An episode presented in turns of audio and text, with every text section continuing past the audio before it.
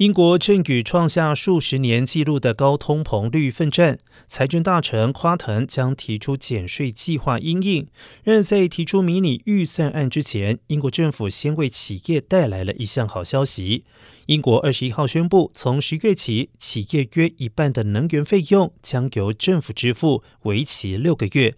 这是新任首相特拉斯设法不让企业因为物价飞涨而倒闭的新政策之一。